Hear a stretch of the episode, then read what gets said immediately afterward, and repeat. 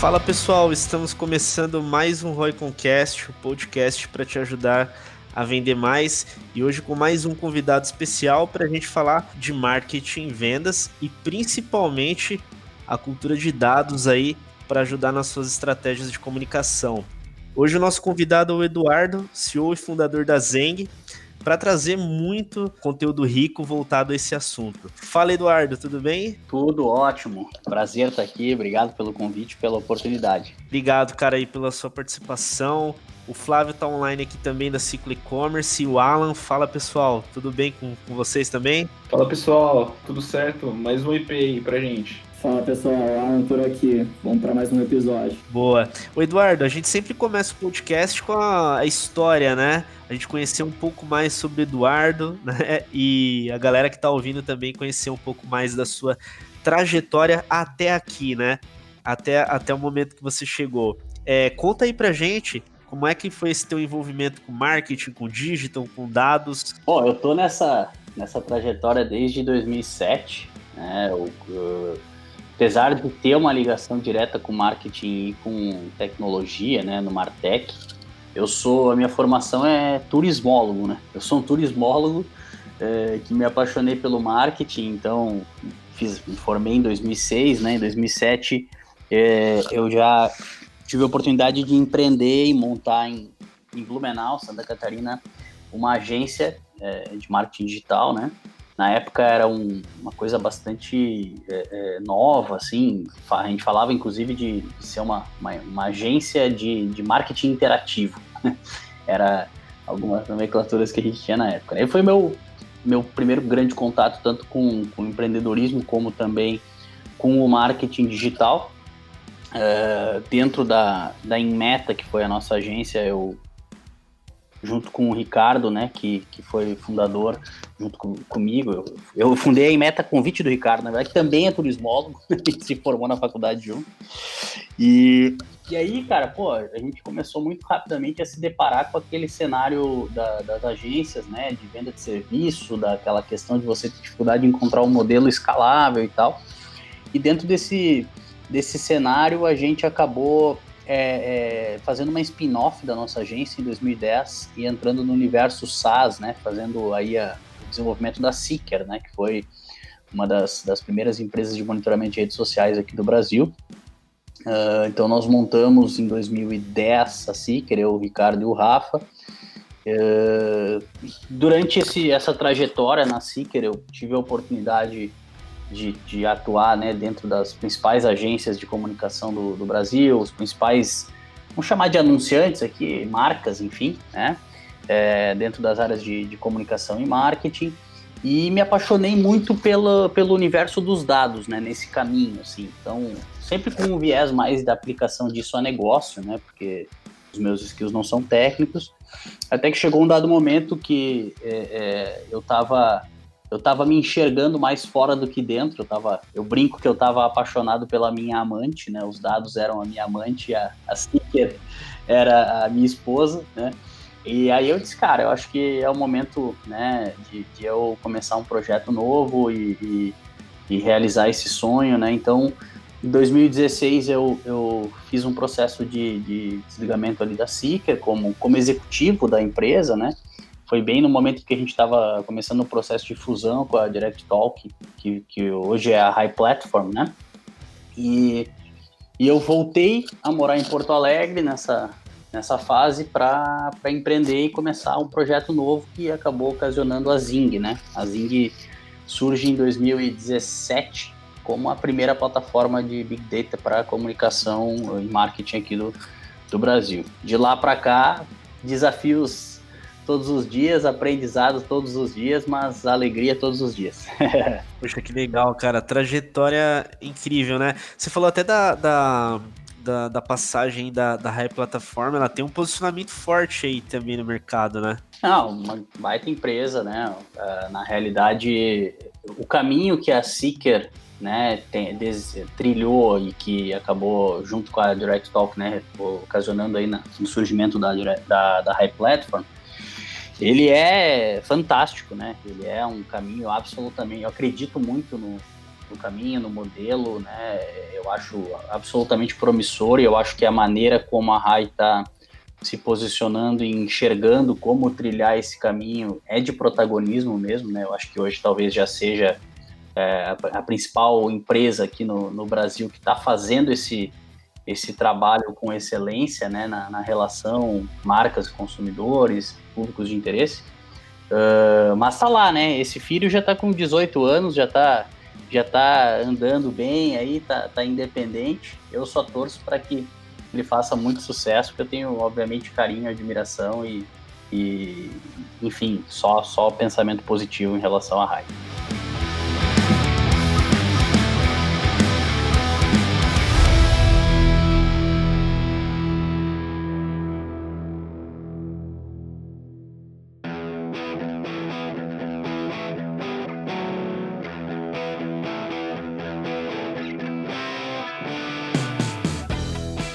Gente tem uma cultura aqui também, assim, muito, muito mesmo, cara. Você não tem noção próximas a, próxima a dados, né? É até engraçado que profissionais que começam aqui dentro, eles vão começam a ter muito mais contato com números do que com arte, do que só com comunicação. Que os dados fazem parte, né? É, do dia a dia do marketing.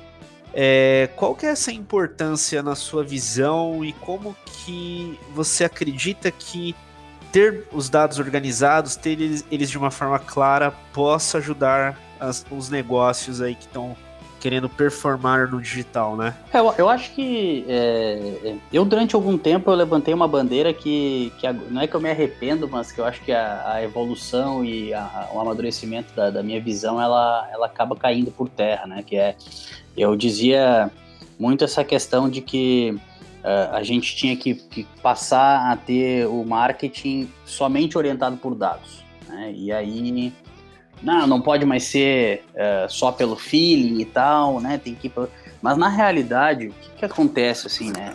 A, a, leitura que a gente acaba fazendo é de que as coisas não estão aí para substituírem umas às outras, né? A gente está a gente está é, basicamente com mais recursos né, e, e, ativos à disposição que devem ser integrados na nossa rotina para que a gente entregue ainda mais valor na nossa oferta para os nossos clientes. Né? Então, uh, eu te diria que o marketing ao longo dos anos, né, ele se tornou uma disciplina muito mais racional, né, muito mais é, muito, uh, uh, vamos dizer assim, mais analítica né, e exata do que simplesmente humana. Agora, ela sempre vai ser predominantemente humana, né, porque a gente é, parte de um pressuposto, né, a gente fala, por exemplo, no caso da Zing, que tem essa grande plataforma de, de informação, né, Uh, se eu tivesse uma grande plataforma de dados, eu não eu, eu não estava aqui hoje falando com vocês, porque eu já tinha quebrado e talvez vocês não tivessem me convidado, né? Por que, que eu falo isso? Por que, que eu falo isso? Porque os dados eles são ativos para nós, a gente sabe o que fazer com isso, né? O nosso cliente ele quer no mínimo ter acesso a uma plataforma de informação, que já é o dado acionável, né? Uh, e a gente, é, de uma certa forma, tem uma grande plataforma de informação e tem a pretensão de se transformar numa grande plataforma de inteligência, né? O que basicamente é a evolução do, do dado, né? Você trata o dado, você aciona ele, né, e você passa a ter é, é, a inteligência e, e, consequentemente, vai dando uh, uh, a sensação aí de controle e poder para o cliente muito maior, né. Agora, no momento em que você tem uma grande plataforma de informação e todo mundo, de uma maneira uh, ou de outra, tem acesso a isso, né, ou seja, a informação ela é democratizada, a gente passa a partir de um outro princípio, né? Que a informação deixa de ser poder e a execução passa a ser poder, né? Ou seja, a capacidade que você tem de usar essas informações à sua disposição para uma tomada de decisão melhor, mas que te permita, além de tomar decisão, uma ação né, que vai te gerar mais resultado. E é aí que entra a questão da criatividade também. Né? Então, assim, você traz essas evidências para o cliente, né, para que ele consiga ser muito mais assertivo e ter muito mais resultado nas ações que ele, que ele, que ele vem a desenvolver, né? Mas uh, o que vai fazer muita diferença também é a capacidade de transformar essa informação em insight, né? E, e, e consequentemente, uma execução bem sucedida. Então, o que que, que que, no final do dia a gente tem que, tem que pensar, né? Que esses dados e informações, eles têm que ser ativos no processo de criação, né? Eles têm que ser trazidos como uh, elementos, né? Aliados para um marketing mais racional, mais analítico, mas não menos criativo, né? Ele só deixou de ser uh, só criativo. Né? Basicamente é isso que a gente enxerga praticamente uh, você ter esses dados organizados e bem avaliados, eles até servem como apoio e suporte para que o criativo consiga direcionar melhor uma, uma ação. Mas aí a gente entra num, numa coisa que é um pouco mais dura do que ter o dado propriamente dito organizado, né? É, que é, é mais do que isso. Acho que o desafio maior que a gente tem é relacionado à cultura analítica, né? Que é assim, uh, você ter a consciência de que você não pode ignorar os dados, né? De que você tem que é, é, considerar os dados e essas evidências no seu dia a dia como um aliado no seu processo, né?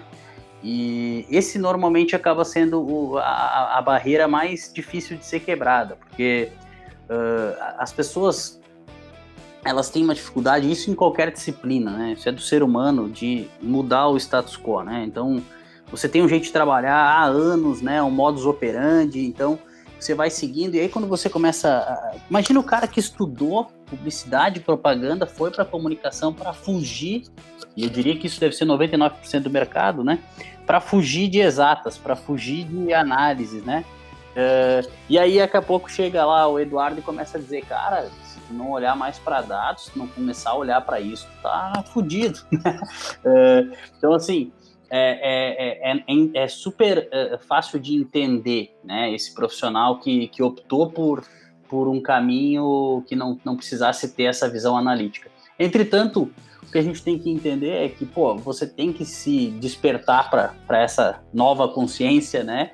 De que esse caminho ele é um caminho que não tem volta, não sou eu que estou dizendo, não, né, não, eu diria que chega a ser quase que irresponsabilidade é, um profissional contemporâneo da comunicação não ter conhecimento sobre é, é análise de dados, inteligência de dados. Né? Quer dizer que o cara tem que ser é, é, um, um, cara muito denso nisso, mas ele tem que conhecer as ferramentas, as tecnologias, como é que esse negócio funciona, para que ele possa, inclusive, se cercar dos parceiros certos, né, para apoiá-lo aí no dia a dia.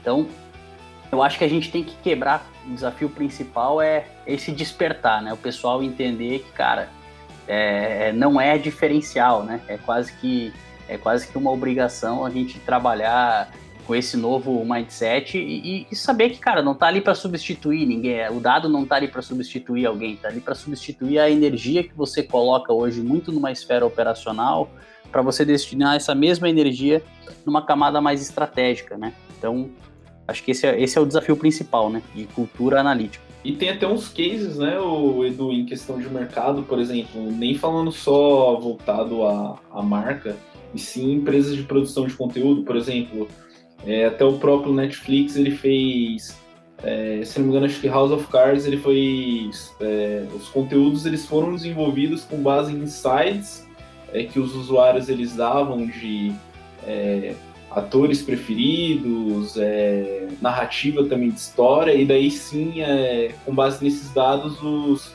as pessoas criativas elas conseguiram tomar decisões para criar um conteúdo é, que atraísse o, o, o, cliente, o consumidor ali de conteúdo, né? Mas eu acho que eles pararam de consumir esses dados aí depois da terceira temporada, que caiu muito a qualidade. Né? É, na verdade, a gente tem. A gente, eu, eu, cruzo muito essa questão da aplicação do uso do dado com customer experience, né? Que é uh, você não só fazer a, aquele uso da venda, né? Assim, ah, eu vou pegar dado para vender mais, né? Acho que todo mundo precisa vender mais, tem que estar tá sempre pensando nessa, né, nessas alternativas, se atentar e usar mesmo dado com, com esse viés, mas nunca isso pode estar à frente da, da relação da experiência, né, da troca que você vai ter com seu, com seu cliente. Então, eu gosto do caso Netflix. Netflix tem vários exemplos nesse sentido, como o próprio Stranger Things, que é um grande case, né, de, de ser uma série orientada por dados, uh, mas que preserva, acima de tudo, a experiência do usuário, né? Então, não é só ah, aquela coisa invasiva, né, do dado, do, do, do da, daquela perseguição em cima do usuário para fazer a, a, venda, e aí que é muito relacionado também ao próprio universo programático e tal, mas sim você usar esse ativo entendendo comportamento, entendendo formatos que são vencedores, se você passar a criar em cima disso, você vai ter muito mais resultado, né? Tu pega esse caso do Stranger Things, né, que é uma série para todas as idades, os caras pegaram esse case que foi um compilado de dados relacionados a várias séries e filmes da década de 80 que fizeram sucesso, né? Então, assim, é, é, foi uma série orientada por dados, né? Eu gosto também de um case é, do Spotify, eu sempre mostro esse case é, quando eu faço alguma palestra, né? É, que, que, por exemplo, não sei se, se vocês viram, mas o Spotify em 2016 ou 2017, é, ele fez junto com a, com a Flag, né, uma agência aqui brasileira, uh, eles fizeram a, a, a, regravação de um álbum do Sabotage, né, um rapper que faleceu em 2002, uh, e, e, basicamente lançaram no mercado 16 anos, 15 anos depois que o Sabotage morreu, uma música inédita dele, né, gravada com inteligência artificial, inteligência neural, justamente é, fazendo um trabalho uh, em que envolviam pessoas, né, pessoas da família do Sabotagem, outros músicos e da própria agência, uh, mas um, um, uma grande capacidade de processamento e entender a maneira do Sabotagem de desenvolver conteúdo, né, nesse caso a, a sua arte, que era a música, e lançar uma música inédita do cara depois de 15 anos que ele morreu, né? E acho que isso aí é fantástico para o seu público, né? Pro seu então, assim, vai vender, vai fazer, vai, vai, vai acontecer tudo isso, né? Mas assim, faz sentido você contratar isso, né? Faz sentido você saber que, que a, a, a vamos dizer assim, essa troca ela é muito justa, ela é leal, né? As pessoas elas têm essa predisposição. Então, eu vejo que, que dentro desse universo de produção de conteúdo é, já se faz um bom uso, e esses exemplos são só alguns dos mais clássicos, né? Mas eu ainda sinto falta de ver mais. Né? Eu gostaria de ver mais uh, gente fazendo, trazendo para nós aí uh, soluções, né, que, que, que, que, se preocupem com a questão da experiência, uh, partindo dos dados, porque normalmente a relação é uma relação muito comercial e pouco voltada para atender uma necessidade real e pensando aí de uma maneira mais permissiva, né, para o usuário. Oi, Edu, é, tem uma, Acho que são, são dois pontos. É, um é mais polêmico, né? E tem o outro também que é mais, como eu vou dizer, é, que os profissionais de marketing, principalmente os que trabalham com digital, né? É, eles vão ter, acredito eu na minha visão, que vai, vai ter um pouquinho de dificuldade para se adaptar, né? No início. Mas o, o primeiro ponto é você, você vê alguma forma assim, é, como que se mensura um, é, hoje em dia o departamento de marketing é extremamente cobrado por resultados, né? O ROI, tipo, é, o, o, gerente de marketing ali, o, as pessoas de comunicação. Existe o ROI de comunicação e esse daí é uma, um ponto, né? Que eu queria saber o seu ponto de vista sobre é, essa questão do ROI e como que ela deve ser mensurada em questão de estratégia de comunicação. E o outro ponto é é referente à LGPD, né? Pô, a gente tem montes, vários dados hoje e, querendo ou não, é, entra essa, essa legislação que é, os marqueteiros eles vão ter que saber lidar. Como que é, você vê isso daí também? Você acha que vai prejudicar no dia a dia ou, querendo ou não, vai melhorar? Bom, vamos. Uh, pergunta bem. As duas perguntas são muito interessantes, porque elas acabam uh, sempre te trazendo ângulos diferentes para responder, né? É, mas assim, colocando especificamente a relação do marketing com o retorno sobre o investimento, né? vamos dizer assim, performance. Eu diria que cara, isso é, é, é, é, uma premissa, né? Eu acho que assim é parte do marketing gerar negócio, né? Gerar receita é, é parte do desafio e o marketing tem que ser cobrado por isso. A questão é que ele não pode ser cobrado só por isso, né? E muito e, e, e, e vamos dizer assim e, muito do que se faz, né? É, é um trabalho uh, uh, imediatista, né? O marketing, por mais que ele possa ser uma ferramenta fantástica e que em alguns casos você tem algumas ações que são possíveis de se fazer com retorno de mais curto prazo, né? Uh, ele não é uma magia, né? O marketing é uma, é uma, uma disciplina que envolve muitas variáveis, muitas delas que você não tem o menor controle, né? Porque são coisas que você não tem como ter grande previsibilidade relacionada a, fatores externos. Então, Uh, a, a, questão principal é que não dá para querer, sempre que você vai fazer marketing, né, falar de marketing, você automaticamente pensar em ROI, né? Acho que o ROI é uma consequência de N coisas, dentre elas uh, algumas ações que têm uma relação direta com o marketing, né? Então, como eu disse, é, eu entendo que, que é papel do marketing, né? É papel da comunicação também uh, gerar resultado, né? Entretanto, não é só gerar resultado comercial. Né? Tem várias coisas que a gente precisa considerar, é, que vai desde a construção de marca, reputação, né? Uh, awareness, uh, e aí você vai para a parte de consideração. Então, tem, tem muita coisa, né? E aí o posicionamento de marca, que muitas vezes a, a que o marketing se esforça para passar para o mercado, ele diverge ou difere do, do, do, posicionamento que de fato a marca ocupa na cabeça do consumidor. Por quê? Porque o, o consumidor ele tem uma percepção em cima daquela marca que está se vendendo, está comunicando de tal forma, né? Uh, completamente equivocada, porque eu posso, por exemplo, né? Eu posso estar, tá, vou falar de um banco, uma instituição financeira. o banco está lá, está me dizendo que ele é democrático, que ele é uh, super acessível, que ele é para você ter mais facilidade na sua vida.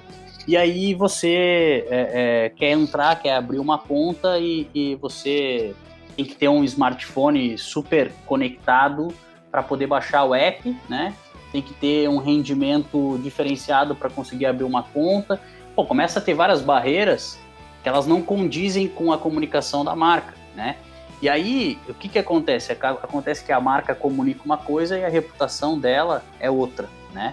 Então, assim, o marketing pode fazer um trabalho uh, na, na visão da comunicação fantástico, mas ela não vai, não vai dar resultado porque a entrega né, do produto, serviço da marca não condiz com essa comunicação. Tem a questão da legitimidade também, né? Que é assim, cara, marketing não é engana bobo, né? Marketing não é uma coisa para a gente fica pensando muito na, na lógica da comunicação, do, do lado criativo, da campanha, né? Isso também faz parte do marketing, mas o marketing é muito mais estratégico, né? Ele tem uma relação com todos os pontos de contato da, da empresa e todos os pontos de contato do, dos públicos de interesse da, da empresa. Então é, é, muito além da comunicação, né? Vou falar de retorno sobre o investimento do marketing é uma coisa que tem que ser pauta, mas não pode ser a única pauta ou a pauta central. Dependendo do, do momento da empresa, é, inclusive ele tem que ser uh, visto como uma consequência né, de um trabalho bem feito uh, de médio e longo prazo. Ponto. Vamos falar de LGPD e da, das mudanças no nosso mercado. Sou um cara extremamente torcedor desse movimento, porque eu acho que todos os mercados, na medida em que eles vão ganhando mais notoriedade e relevância eles vão uh, exigindo profissionalização, vão exigindo regulamentação, né, eh, para que as regras do jogo elas sejam mais claras e que a gente descentralize aí aquilo que alguns poucos players sabem fazer e sabem jogar, né?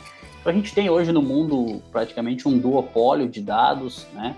que é na mão de Google e Facebook, é, é, e aí tem todo um ecossistema ligado a esses players que de uma forma ou de outra acabam é, é, é usando esse, esse universo também a seu favor, mas essa brincadeirinha já custou muito caro, né? Assim, a gente já, já viu impactos disso em todos os lugares do mundo, a gente já viu impactos disso em relação a, a, ao país mais poderoso do mundo em, em momento de eleições, né? a, a, coisa, a coisa deixou de ser é, é só, uh, uh, vamos dizer assim, ah, um probleminha, né? Acho que virou uma coisa que sim precisa de uma regulamentação, precisa de uma organização. E eu acho que para o indivíduo, né, para o usuário, eu acho que só tende a melhorar, porque é, essa relação transparente e permissiva, né, mais opt-in, vamos dizer assim, ela faz com que você diga se você quer entrar ou não na, na brincadeira, né? Porque hoje não é uma. Hoje você, você desce pro play sem ser convidado. Né? Quando você vai ver, você tá no meio da festa lá e você, você nem sabe, não sabe o que, que risco você tá tendo, né? Então acho que assim, pelo menos você tem que comprar o convite ou, ou tá ciente de, de que festa tu tá entrando, né? Uh, e se tu quer dançar ou não, né? Porque a gente tá uh, muito acostumado a, a, a assim, a, a, dar aceite para tudo, né? E na verdade o que acontece é que a gente é, é acaba tendo consentimento, né? Só que por uma uh, baixa é, relação de, de transparência, o uso daquilo que eu estou fornecendo, que são os meus dados, né? É, é o que está pagando essa conta. Então, assim, é, é, eu acho que já deu, né, de, de, de, desse universo ser assim. Eu acho que essa troca ela tem que ser uma troca um pouco mais, mais justa é, e faz parte, né, do, do, do mercado essa é, adequação. É igual, quando, é igual quando você tá lá numa base e aí, cara, não quero mais receber esse e-mail. Aí depois de uma semana você volta pra base. Aí você, inferno é esse? É, eu acho, eu acho, eu acho que esse exemplo do o, o, exemplo do spam, do e-mail marketing, da newsletter, né? Eu acho que ele é um belo exemplo, né? Porque se a gente pensar essa mesma lógica de compra de base, é, de você disparar e encher sem pedir licença, ah, mas daí tu bota lá embaixo um, um, um, um link de descadastre e tal tu vê que, na verdade, tudo que a gente está discutindo, de uma certa forma, tem uma relação direta com isso, né?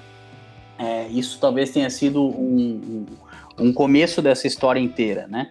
E, de fato, assim, eu, eu sempre falo, né? Eu sempre falo, cara, se, se, se, se isso não for impactar na experiência do consumidor, né? Uh, positivamente, tem que ser é, ajustado.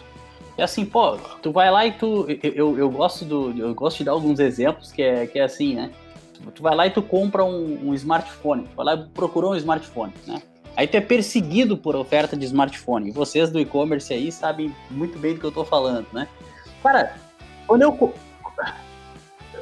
Remarque que, o que em até certo ponto ele é sensacional, porque, por exemplo, eu tô interessado no smartphone, né? Procurei hoje, amanhã quero receber ofertas, né? Eu tô, eu tô inclinado a, a, entrar nessa pauta. Cara, depois que eu comprei, a pior coisa que pode acontecer é me aparecer o smartphone que eu comprei mais barato, que eu vou me sentir um trouxa, né?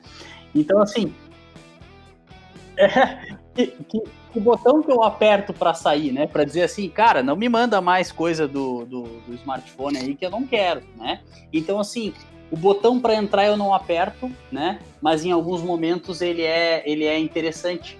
Só que depois de um certo momento ele só me traz uh, ônus, né? Não tem nenhum cuidado, né? Então, eu, eu acho que é importante a gente ter, discutir isso e entender como é que esse negócio funciona. E de outro lado, também tem um outro ganho, né? Então, cada vez mais se discute e se implementam ações que têm relação a devolver para o usuário, né, para o indivíduo, privacidade, né? E de outro lado, cada vez mais exigindo das marcas transparência sobre as ações que elas estão fazendo. Então, eu acho isso fantástico, né? Porque quantas vezes uh, a gente vive disso, a gente está nesse mercado, a gente acaba sendo um pouco menos refém aí dessas questões, mas quantas vezes a gente já viu, né, uh, players de alguma forma fazendo uma ação que de alguma forma ele estava induzindo o usuário para consumir algo, algum produto, né, algum uh, em troca de simplesmente é, é, ir ali fazer disponibilizar os seus dados e suas informações que viram ativo para uh, meia dúzia de players que sabem como, como monetizar em cima disso. Né? Então, acho que esse, esse é um. Eu, eu torço para que essa regularização ela aconteça, uh, para que a gente conheça bem as regras do jogo e a gente consiga se, se, se adequar. Acho que, é um caminho, acho que é um caminho até sem volta diante de tanto vazamento de dados que o pessoal está noticiando. É um caminho sem volta, só que também é uma coisa muito louca, né? Porque a gente vê, por exemplo, uh, se vocês analisarem, uh, nos Estados Unidos e na Europa já está em vigor a legislação, né? No, na Europa tem o GDPR, nos Estados Unidos eu não me lembro qual é o nome da, da sigla lá. Só que tu vê projetos como esse entrando em vigor e as coisas funcionando. De outro lado, tu vê outros projetos, e aí eu gosto sempre de mencionar, é um projeto que é o Spock.com. Esse é um projeto de, eh, de search, né, de, de pessoas. Tu basicamente tem uma base de dados de todo cidadão americano em que você consegue gratuitamente fazer uma busca e encontrar na versão gratuita até o endereço da pessoa onde é que ela mora, né? Na versão paga, tu paga lá, acho que é 8 dólares por mês, tu consegue pegar o número do telefone da pessoa. E aí tu diz assim, não, mas isso aí deve ser fake, deve ser falcatrua. E aí tu descobre que um dos sponsors desse projeto é o FBI. Então, assim, o que, que dá pra gente acreditar, né? O que, que tá acontecendo nesse mundo? Então, Uh, a gente acha que a coisa está indo para um lado e daqui a pouco a gente vê projetos que caminham totalmente na contramão.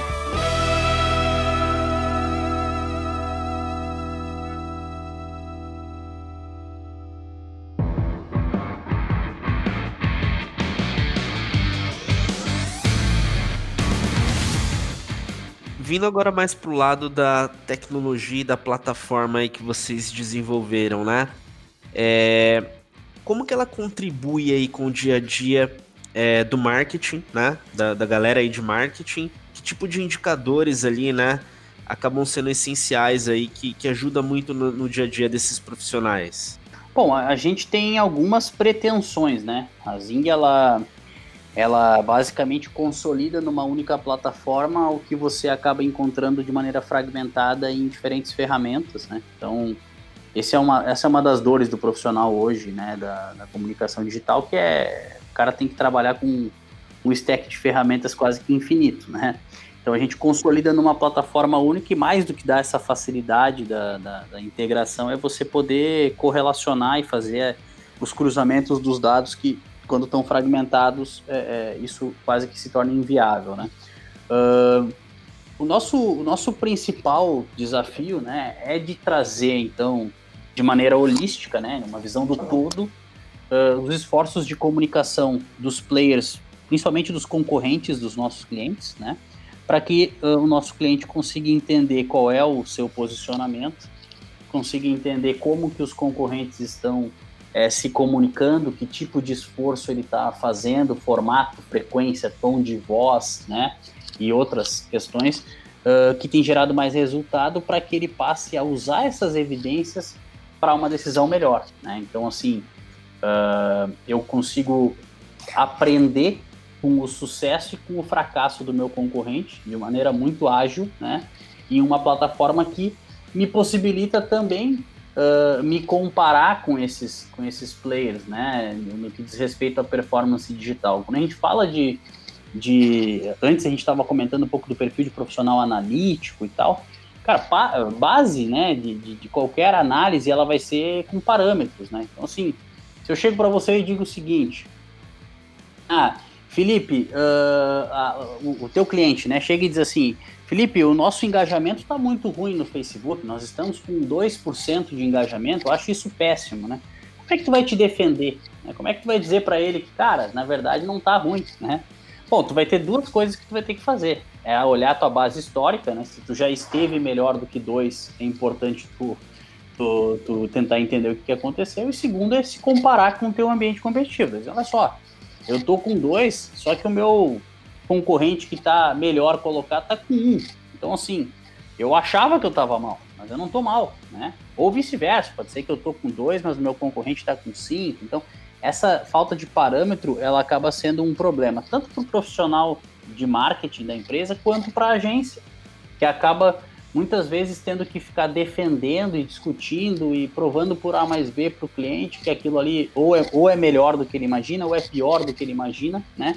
E aí fica uma coisa meio sem, eh, assim, sem grande fundamento. Né? Então a gente traz essa a gente, a gente brinca que coloca o cliente e a agência na mesma página para que eles discutam a partir das evidências, né? Para que eles debatam a partir das evidências. E é isso que a Zinc se propõe a fazer. Então, o que, que hoje a gente contempla na nossa plataforma, né? Uma visão de Web Analytics, que é você conseguir ter alguns indicadores sobre comportamento de acessos no site do seu concorrente, possa a partir daí tomar algumas ações relacionadas a SEO, SM também, né? Uh, uma parte de clipping de notícias, tanto veículos impressos quanto digitais, e a gente também tem o um módulo de rádio e TV, então começou a entrar nesse universo da mídia tradicional também, que vai possibilitar você entender a estratégia do, do seu concorrente em relação a é, é, toda a parte de, de, propaganda, inserções comerciais, o PR né, do, do, cliente na perspectiva do earned media, gerenciamento de crise, enfim, aí é um, uma infinidade de aplicações. E o social analytics, né, que é entender dentro das redes sociais, né, Facebook, Instagram, Twitter, YouTube, como é que os concorrentes estão atuando, como é que as pessoas estão reagindo às publicações dos concorrentes, né, que é uma coisa muito importante. Daqui a pouco eu vejo, pegar aquele exemplo que a gente estava dando antes lá no, no começo de, de, posicionamento, né, eu começo a ver que o meu concorrente está falando um monte de tal solução, só que quando ele fala sobre isso, as pessoas estão odiando ou estão comentando lá é, que aquilo ali não funciona, que aquilo ali não presta, que aquilo ali é ruim, né? Então, assim, eu posso aprender com essa informação que está à minha disposição, né? E eu consigo muito rapidamente entender se aquilo daqui a pouco é uma fragilidade do meu concorrente e é uma virtude minha, eu vou usar na minha comunicação isso para, enfim, me destacar, né? Então é um pouco dessa, desse viés que a gente tem aí na Zing, né? Com o roadmap cada vez mais amplo também, de entrar em outras esferas, né? Que a gente, a gente fala dentro desse marketing holístico, né? que, que são quase que todos os diferentes esforços, né? A gente está sempre procurando caminhos para integrar e trazer essa visão para dentro da plataforma. Legal, perfeito, cara. Esses dias eu estava conversando com, com um dos clientes aqui e ele comentou sobre isso, né, Edu? É, assim, pô, legal, a gente está crescendo mês a mês, então se eu olho uh, como eu era antes, eu estou evoluindo, mas como é que será que eu estou perto de outros uh, players do meu segmento, né? E é muito importante isso, porque aí a gente volta naquela questão de ok, eu tô olhando para dentro, eu sei o quanto eu tô evoluindo, mas e lá fora, o que tá acontecendo no meu mercado, né? Parabéns pro teu cliente, né? Eu acho que assim, é, olhar para dentro já é praticamente um, um, uma obrigação, mas é o primeiro passo, né? Você é, é, querer é, é, futricar esses dados que estão aí, né? E entender. E aí, essa, essa é, pergunta, essa dúvida do teu cliente, na realidade, ele é um, um sinal de maturidade que a gente costuma, uh, uh, vamos dizer assim, é, mencionar ou exemplificar quando a gente fala sobre isso, né? Porque é, é, se, o, se o cliente não tem a cultura, não tem essa dor, né, de ter parâmetro, de se comparar, cara, eu nem, assim, nem invisto muito meu tempo com ele, porque isso não é uma dor para ele, né, ainda. É, ele não, é, até talvez seja, mas ela não tem nenhum sintoma, então ele não está preparado, não está muito afim dessa discussão. Normalmente, quando o cliente ele traz essa, essa dor, é porque ele já está uh, com, com, essa cultura mais, uh, uh, vamos assim, enraizada e aí a gente começa a falar a mesma língua, né? Então eu acho que, que é, o primeiro passo é olhar para dentro, né? Vamos olhar para dentro, vamos organizar a casa, vamos ver o que, que os nossos os nossos dados podem nos dizer, podem nos ensinar. Mas a partir do momento que eu, que eu comecei a olhar para dentro e extrair valor, eu, eu preciso começar a também usar isso que está fora a meu favor, né? Porque a questão não é assim, uh, ou olhar para fora, olhar para dentro ou olhar para fora, né? É olhar para dentro e olhar para fora, né? É, as coisas estão ali para se complementar. Então, é, é, eu acho que esse é, o, é, é, um, é, um, grande desafio. E a gente, como profissional da área, muitas vezes a gente acaba tendo dificuldade de conseguir comprovar né, aquela nossa tese, aquela nossa ideia, porque também não tem parâmetros. Então, quando a gente traz né, uma, dentro da, da plataforma essa condição de te botar 5, 10, 15, 20 marcas, quantas tu quiser, uma do lado da outra, e muito rapidamente saber quem é que está atuando, agindo melhor em cada uma dessas diferentes perspectivas, né? Fica muito mais fácil para você, é, é, junto com o cliente, é, é, escolher um caminho que tende a ser vencedor, porque tem evidências suficientes para isso. Né? O Edu, do que você comentou, a gente olha muito por aqui, principalmente acho que a gente que tá lida, vamos dizer assim, com vários gestores, até mesmo donos, que não, vamos dizer, essa cultura do dado, alguma coisa um pouco mais logística, vamos assim, vai, vai aprendendo, né? Que a gente até brinca, pô, aqui é a ciclo, uma assessoria, mas também é um processo meio que de educação, né? Vai desse processo. É, é um pouco dessa. A gente enxerga um pouco que isso é coloca um pouco na nossa responsabilidade de conseguir transmitir isso, né? Quanto mais ele é atrelado, conhecer melhor o dado, o que significa, pô, como é que enxerga isso, como é que mensura, melhor ele entende e isso roda, roda o projeto melhor, vamos colocar, né? E isso enxerga como, vamos a pessoa que está mais acostumada, seja assim como assessoria ou empresas que já estão naturalmente no digital, já não pega um pouco dessa responsabilidade para colocar o cliente na mesma sintonia que isso vem? Com certeza, com certeza. O nosso papel é, a gente pode, a gente pode é, é, ser um, vamos dizer assim, é, vou, vou, pegar leve, né? A gente pode ser um tosco que que a gente vê isso como um problema do mercado e a gente culpa o cliente, ou a gente pode ser profissional de alto nível e enxergar essa fragilidade do, do, do, cliente como uma oportunidade da gente ser aí protagonista nessa educação, nessa evangelização, né, do, da, dessa disciplina que a gente é, entende e enxerga que ela é valiosa. Então, assim, é, um dos nossos desafios como Zing, né, é, é, levantar a bandeira,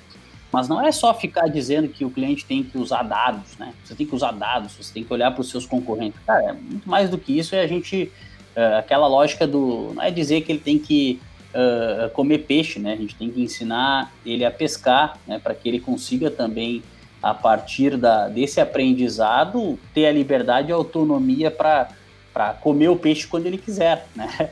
Uh, e aí, na medida em que ele, que ele tiver essa autonomia, ele tende a ter muito mais resultado uh, e, e, comprovadamente ele vai, vai se sentir muito mais dependente dessa prática. Mas a gente tem essa necessidade e a gente tem, tem assim, responsabilidade total em ser o agente né, da, da, da transformação desse cliente. Então, acho que é, exatamente, acho que é porque o que a gente vê muito no mercado há muito tempo, né? E acho que isso não é uma questão do marketing, da comunicação, mas é muito comum no mercado, é, é, é o pessoal reclamar do cliente.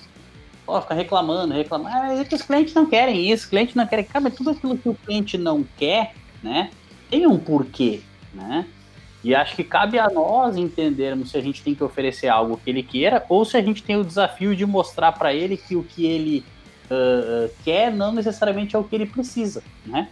Então, assim, como é que eu mostro para ele que ele precisa disso, né? E, e, ele pode não querer, porque dá trabalho. Dá trabalho tu trabalhar, tu começar a monitorar concorrente, tu começar a te movimentar é, é, orientado por dados e tu começar a ver se tu melhorou, piorou, né? Criar essa cultura analítica. Agora, eu preciso mostrar para ele que ele precisa e que a partir do momento que ele precisa disso, que ele faz o uso adequado disso, ele vai conseguir ter melhores resultados. Aí eu não preciso nem discutir com ele, né?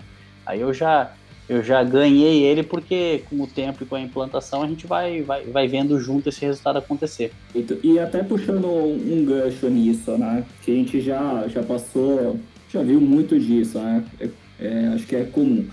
Existe um, um, um, lado, basicamente, acho que boa parte do que está acontecendo, pô, legal, o pessoal está vindo de um off, um negócio off para o online, e o conhecimento muitas vezes, pô, nem nem sabe de métrica. Então, quando vai falar sobre ROI, tráfego, essas coisas dá, dá uma travada por ser algo novo, né?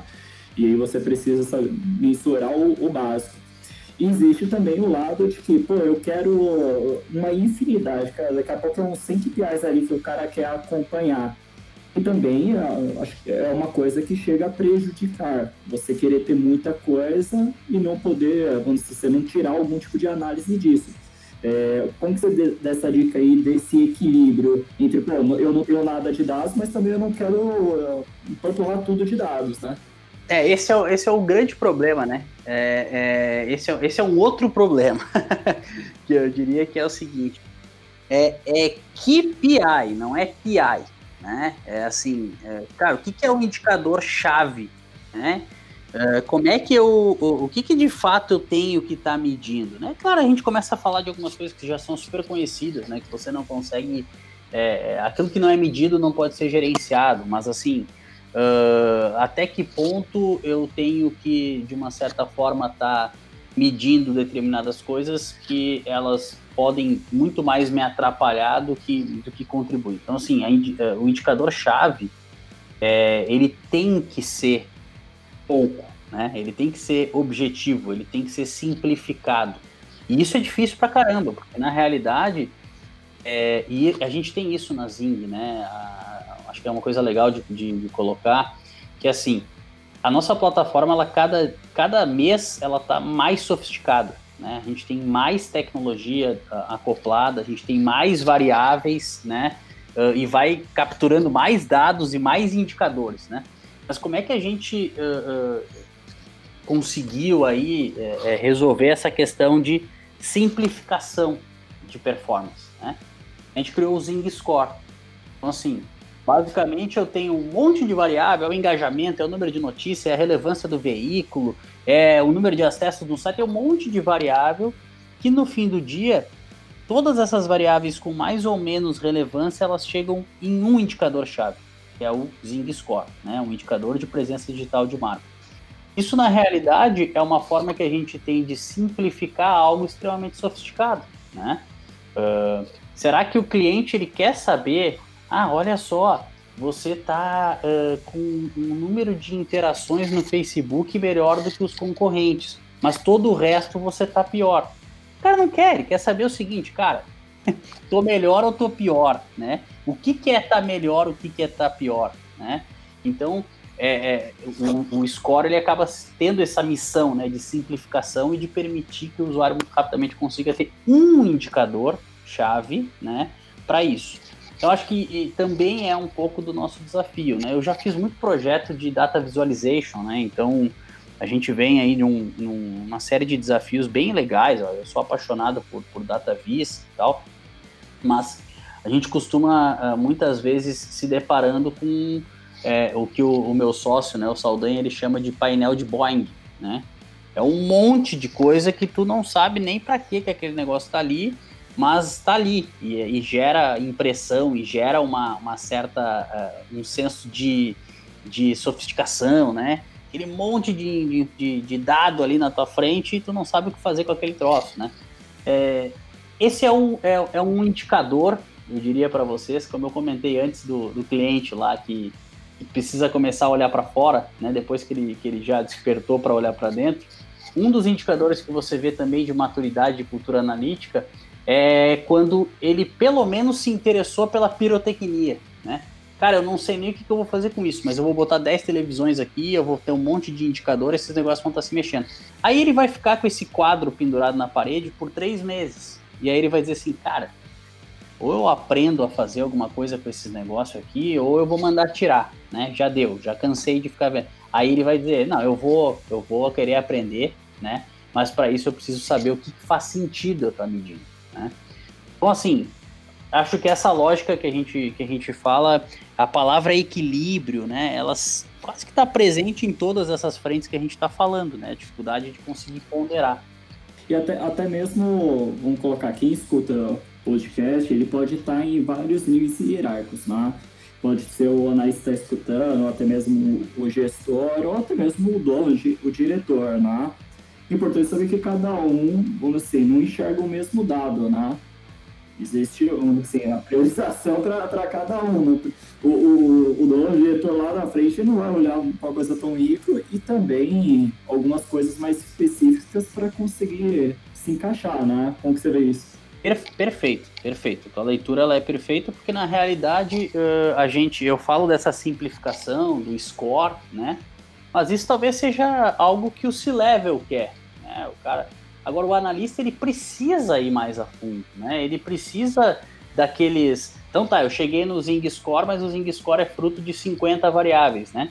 O analista vai talvez ter que entrar em 25 dessas 50 com mais profundidade, inclusive para conseguir garantir que o score, que é simplificado, ele seja uh, melhorado, né? Então, assim, esses diferentes públicos de consumo que consomem a informação, eles vão ter esses indicadores uh, que para eles fazem mais ou menos sentido para que se tenha o resultado. Agora, o KPI, ele sempre tem que ser uh, um indicador-chave, senão ele não faz sentido ser KI, né? Ele vai ser só PI, como eu disse ali no, no começo. É, aí é importante se, se entender dentro de uma hierarquia de informação da empresa quais são esses, né?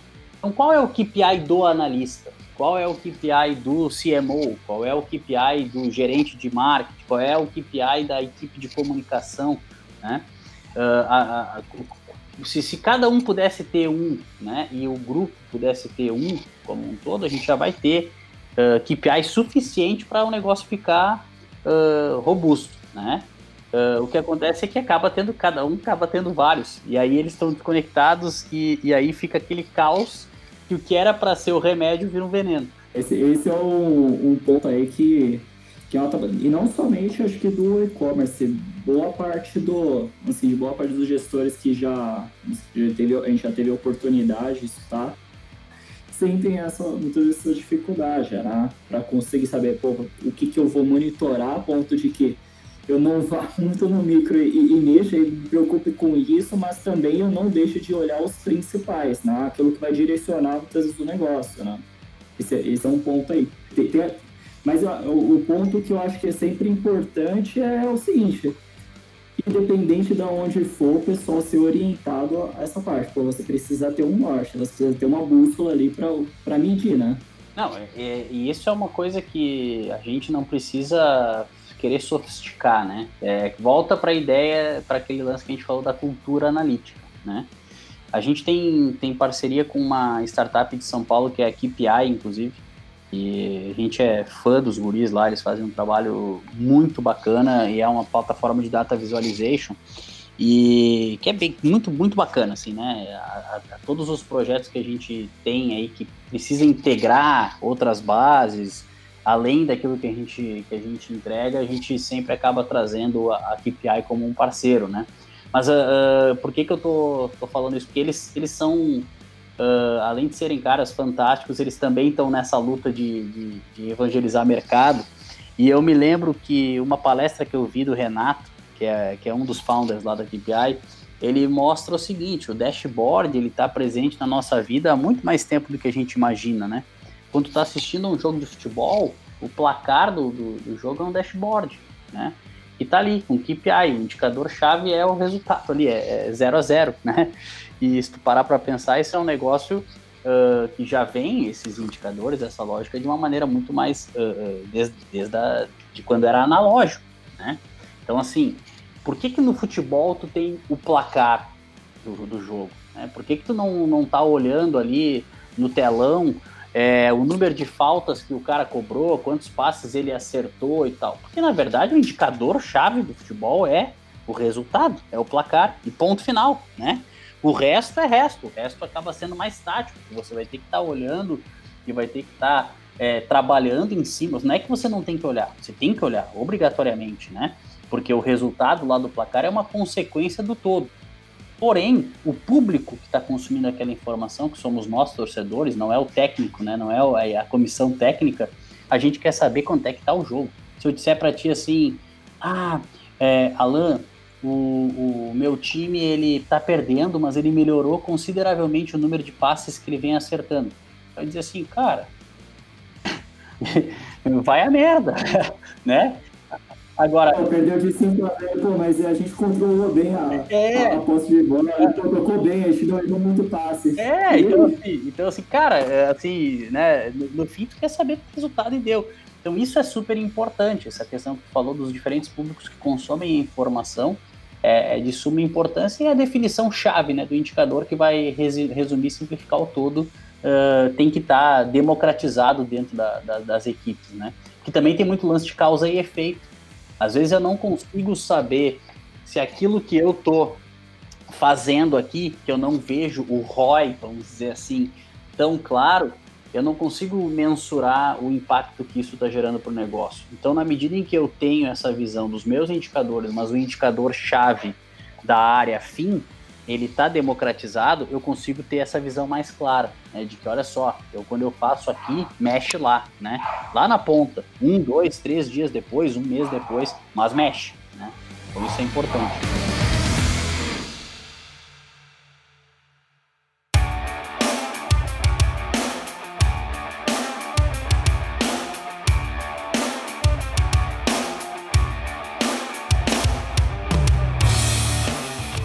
Gente está entrando já no, no, na etapa final, né? Aqui do, do podcast. Aí, como sempre, é, eu queria pedir para você deixar os seus contatos aí para a galera que está ouvindo, né?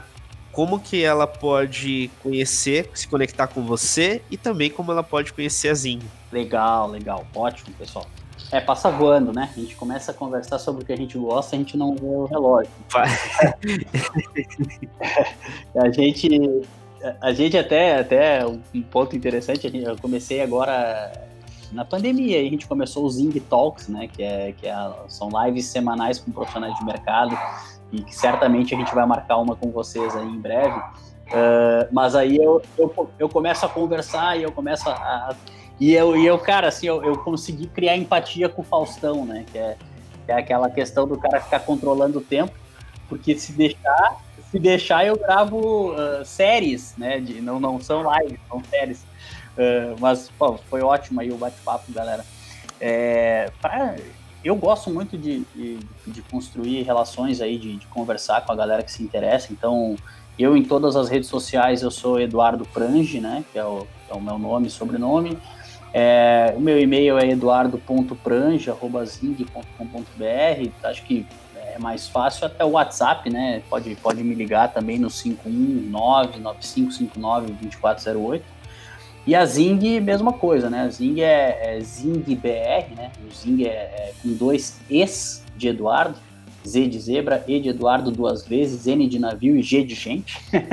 então a gente tem o Zing BR, né? Que é, que é nosso nas redes sociais. O nosso site, que é www.zing.com.br é, temos versão trial na plataforma, quem se interessou pela pauta, né? Cara, sim, mesmo que você seja só curioso, a gente tá ali para te mostrar, porque é, a curiosidade é o começo né, de qualquer relação. Então, é, é, vai ser um prazer aí estar tá trocando com o pessoal que nos ouviu e, e, poder dar sequência nessa conversa, que, que é um assunto que eu adoro.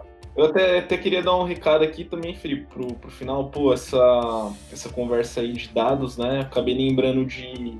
Eu não sei se vocês já assistiram, mas é um filme que ele fala um pouco de BI, né? É, e Big Data também, é, na abordagem do filme, que é o homem que mudou o jogo. Então, pô, se você tá ouvindo esse podcast aí na sexta-feira, é, já separa aí no, no final de semana para assistir. Esse, é, esse filme foi um dos filmes que eu assisti, é Moneyball, acho que é, né? Que é o Brad Pitt, né? Isso, esse daí mesmo. Esse filme foi um dos filmes que eu assisti naquela época que eu disse para vocês que eu fui fisgado pela, pela paixão ali dos dados e tal, e ele foi bem importante nessa minha, nessa minha história, bem colocado aí, pô. Isso aí, se bobear tem, é, fazendo propaganda, tem no Netflix, acessa lá, pessoal. Legal. Pessoal, obrigado aí pela participação de todos. Flávio, Alan, Edu, obrigado pelo seu tempo, por trazer conhecimento é, e essa sua visão, né? Muito voltada à tecnologia, os dados. Valeu, pessoal. Pô, prazer imenso aí, obrigado e, enfim, contem com a gente aí para o que precisar. Pessoal que está ouvindo, não esquece de deixar o podcast como favoritos do seu app de áudio. Eu desejo muito sucesso aí para todos e boas vendas.